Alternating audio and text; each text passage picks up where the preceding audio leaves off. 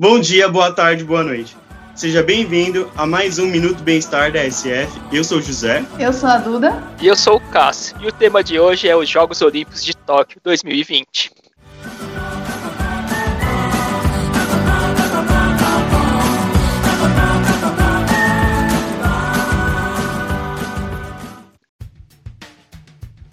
Desde a sua primeira edição em Atenas em 1986 até a sua última edição na Rio 2016, os Jogos Olímpicos se transformou no maior evento do planeta com até 200 países na mesma cidade. Por conta da pandemia do Covid-19, as Olimpíadas acabaram sendo adiadas para 2021.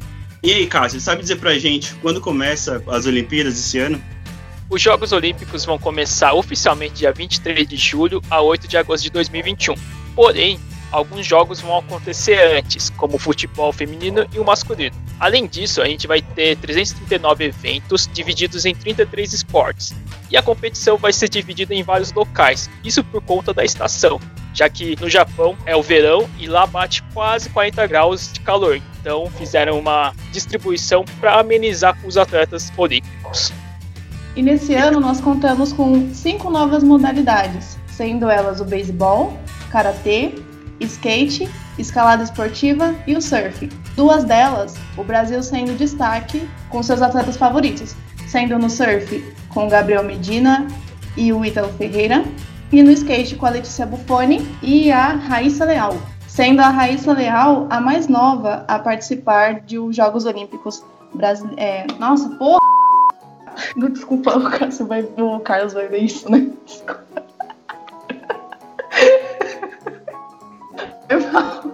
Mal, foi mal. Ai, ai.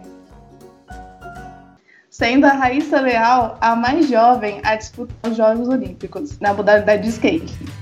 O que eu queria saber de vocês, a expectativa de vocês para os Jogos Olímpicos e qual a modalidade vocês estão mais ansiosos para ver? Bom, na minha parte aqui, eu tô ansioso, já que além de eu gostar das Olimpíadas, vai ser num país que eu sou descendente, que é o Japão, e eu tô de olho em uma modalidade que é o tênis de mesa, já que o Brasil tem uma chance muito grande de ganhar uma medalha com o Hugo Calderano, um atleta de 23 anos e que ele está em sétimo top 10 é, ranking mundial. Então o Brasil tem grandes chances. Já estou ansiosa para ver as duas equipes de vôlei, feminino e masculino. Eu gosto bastante de Olimpíadas e assim, o momento é, é o que eu mais espero no ano também, né? De evento esportivo, porque são jogos corridos, são equipes que se preparam ainda mais nesse momento pandêmico. Eu tô muito curiosa para saber como que eles vão saber lidar, como tá o preparo físico, tudo. Ano passado a gente sabe que eles tiveram problemas por questão de fechamento dos locais para treino. Cada, cada atleta teve que se virar e dar um jeito para conseguir manter todas as suas capacidades físicas e tudo, todo o seu preparo. E enfrentaram bastante a incerteza de se iria haver mesmo a, a Olimpíada e tudo. Então eu tô muito curiosa para saber como que vai ser o desempenho de cada um, tanto do Brasil como dos outros, dos outros países. E você, José, você tem alguma expectativa? Você tá de olho em algum esporte em si?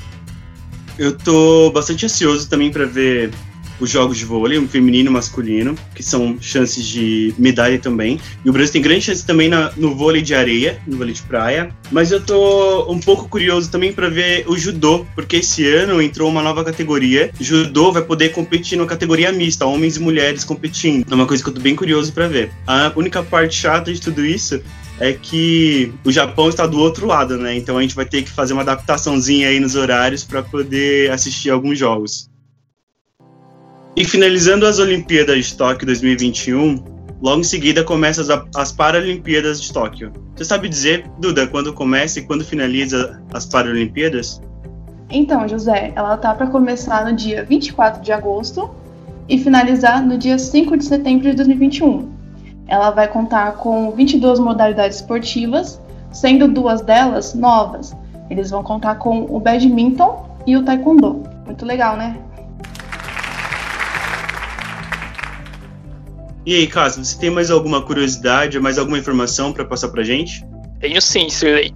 Bom, além do lema dos Jogos Olímpicos de Tóquio prezarem muito a inovação e a tecnologia, os japoneses também colocaram um lema que é a sustentabilidade. Um fato curioso é as medalhas. que vão ser tudo reciclável. Além das medalhas, camas dos atletas também serão feitas por materiais recicláveis, entre outras coisas. Então, isso para mostrar o quanto os japoneses e até para mostrar para o mundo que a sustentabilidade também está inserido no esporte.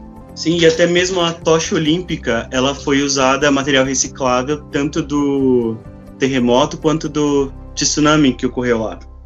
E aí, Duda, algo mais você queira contar pra gente? Corta isso aí, eu tinha contado da menina, só que eu adiantei. eu contei lá no começo da menina. Estamos terminando por aqui o nosso podcast. E aí, Duda, tem algo mais para falar pra gente? Só acrescentar aqui, José, você é nosso ouvinte que tiver interesse em saber a programação dos jogos, pode ir lá no site do COI, do Comitê Olímpico, e ver toda a programação certinha dos jogos, que dia, que horário que vai passar. Convido você também para seguir nas nossas redes sociais, minuto.sf no Instagram, e comentar o que você está achando dos nossos podcasts, ver a nova programação e tudo mais. É isso.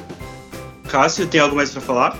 Também frisar que depois dessas Olimpíadas de Tóquio, a gente também vai ter em 2024 na França, em Paris. Se alguém quiser que a gente faça um boletim das Olimpíadas de Tóquio, ou até uma retrospectiva, comentem lá no Instagram que a gente pode fazer um episódio extra. E nós vamos encerrando nosso podcast por aqui. Muito obrigado, Duda. Muito obrigado, Cássio, pelo papo. Foi muito bacana ter vocês aqui. Muito obrigado por você que ficou nos ouvindo. Fique de olho para os próximos episódios. Tchau. Tchau.